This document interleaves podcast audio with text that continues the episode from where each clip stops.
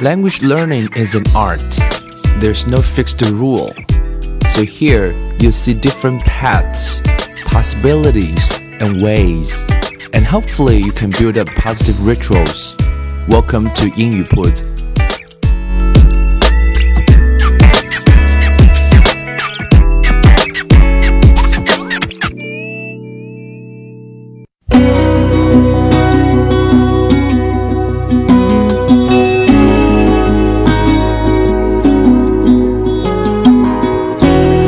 学习融入生活，获取讯息变成常态。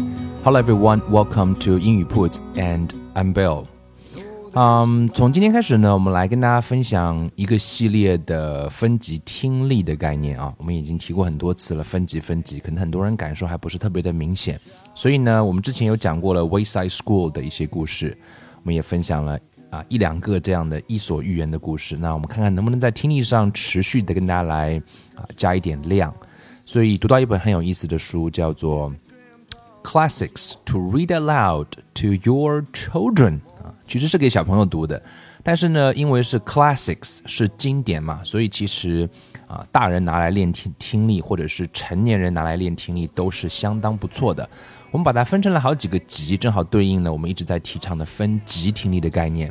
那文稿呢，还是啊，希望大家不要去看，我们也暂时不提供给大家。回头我们会在英语铺子的微信公众号上有机会给大家来推送，或者各位可以去购买这本书啊，《Classics to Read Aloud to Your Children》。那这样的书啊，我们知道大声朗读的作用啊，在啊有一本非常有名的书叫做《The Read Aloud Handbook》当中有讲到很多。那对于一个孩子来讲，他学语言的过程最早最早就是听。他可能读不大来，那跟成年人来讲，我们在呃学语言的过程当中，可能很缺的一个环节也是听。我们拿来读呢，也许能够啊读个大概，但是听部分的话就会特别的弱。所以我们想说，从啊给五岁的孩子读的故事开始，我们称它为分级听力的第一集。那这样的一个故事，可能在十分钟多一点点这样一个故事的英文，看看各位能不能听得下来。那我们今天要跟大家分享的第一个故事是一个非常经典的故事，名字叫做《The Brave Tin Soldier》。大家应该听过勇敢的西勇士、勇敢的西战士吧？先介绍一下作者啊，作者叫做 Hans Christian Andersen。他其实是一个非常非常 shy 的一个人，但是不知道为什么后来居然成为一个 world famous author。啊，成为了一个 outstanding literacy figure in his homeland of Denmark。啊，丹麦应该很多出这样的童书的著名的作家。那这本书呢，啊，非常有意思，讲的是一个勇气，啊，讲了一点点爱情，讲了一点点探险，这样一个综合的故事，完全是一个，啊，是一个 magic 啊，就就就像说，啊。这个评述当中是这样讲的：那 There are the tales 啊、uh,，like the one presented here, the pure fantasies that Andersen intended for his youngest listeners, those charming and exciting stories that have no moral, just magic 啊，不谈任何的道德，仅仅是想象，仅仅是魔法，仅仅是魔力。呃，先给大家讲几个小小的词吧，大家可以认识一下。第一个字可能会啊，扫除一下各位的生词啊。第一个是 muslin，muslin 呢是一种衣服的材料，大家可以去查一下这个词，我拼一下叫 m u s l i n，muslin。第二个词叫 nash，这个字呢第一个字母不发音，g n a s h，叫 nash，nash 呢有点像是咬牙切齿啊。待会大家听到这个故事当中啊，有一只大老鼠就是非常非常生气，就咬牙切齿的感觉。那第三个词呢，叫 steadfast，steadfast 就表示一种嗯非常坚定啊，稳定不动。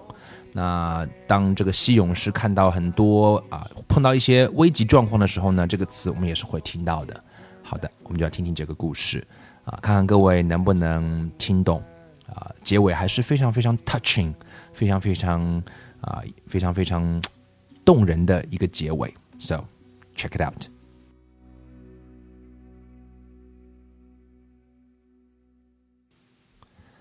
Some years ago, there were 25 tin soldiers, who were tall brothers, for they had been made out of the tin of the same old tin spoon.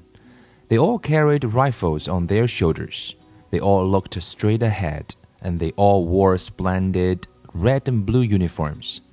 The first thing in the world they ever heard were the words tin soldiers, uttered by a little boy who clapped his hands with delight when the lid of the box in which they lay was taken off. They were given to him for a birthday present, and he stood at the table to set them up. The soldiers were all exactly alike, except one, who had only one leg. He had been the last one to be made, and then there was not enough of the melted tin to finish him but he stood just as firmly on one leg as the others did on two, and because of that, he was very noticeable. The table on which the soldiers stood was covered with other toys, but the most attractive one was a pretty little paper castle. You could even look through the small windows in the castle to see the rooms inside. In front of the castle, a number of little trees surrounded a piece of mirror which was intended to represent a transparent lake. Swans made of wax swam on the lake and were reflected in it. All this was very pretty, but the prettiest of all was a tin little lady who stood at the open door of the castle. She also was made of paper, and she wore a dress of the thinnest muslin with a narrow blue ribbon over her shoulders, just like a scarf. In the middle of this ribbon was fixed a glittering tinsel rose, as large as her whole face. The lady was a dancer, and she stretched out both her arms and raised one of her legs so high that the tin soldier could not see it at all. And he thought that she, like himself, had only one leg that is the wife for me, he thought. Yet she is too grand and she lives in a castle, while I have only a box to live in. Twenty five of us all together. That is surely no place to make a home for her. Still, I must try to meet her. Then she laid himself full length on the table behind a bookend, so that he could peek out unseen at the delicate little lady who continued to stand on one leg without losing her balance. When evening came, the other tin soldiers were all placed in the box, and the people of the house all went to bed. Then the toys began to talk to each other, to have their own games together, to engage in make believe battles, and to dance at their own festive parties. The tin soldiers rattled in their box they wanted to get out and join the amusements, but they could not open the lid. The nutcracker bounded about noisily playing leapfrog, and the pencil clattered as it jumped around on the table. There was such a racket that the canary woke up and began to talk, and in poetry too. Only the tin soldier, who was still behind the bookend, and the dancer remained in their place. She stood on the tip of one toe with her arms stretched out, and he lay motionless, never taking his eyes off her for a moment.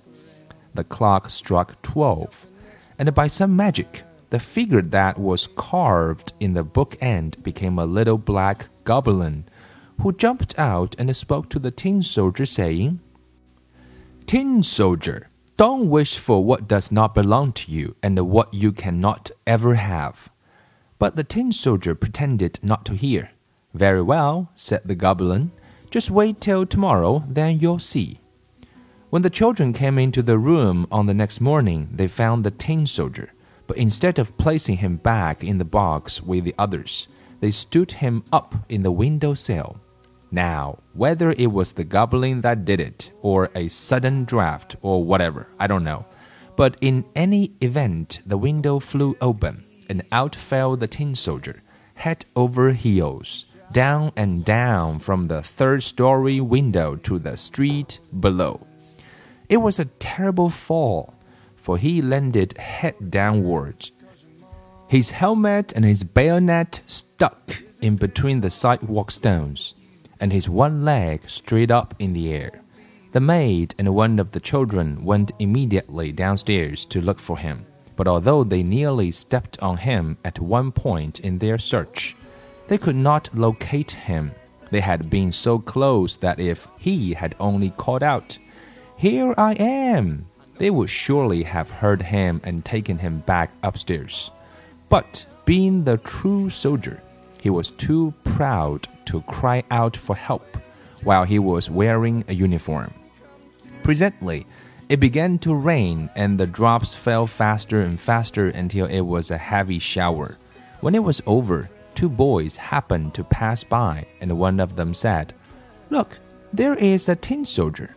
He ought to have a boat to sail in. So they made a boat out of a newspaper they found lying nearby. They placed the tin soldier in the boat and sent him sailing down the gutter, which was swollen from the fresh rainfall while the boys ran alongside, clapping their hands. Good gracious, what large waves arose in that gutter! And how fast the stream rolled on! For the rain had been very heavy. The paper boat rocked up and down and turned itself round sometimes so quickly that the tin soldier trembled. Yet he remained firm.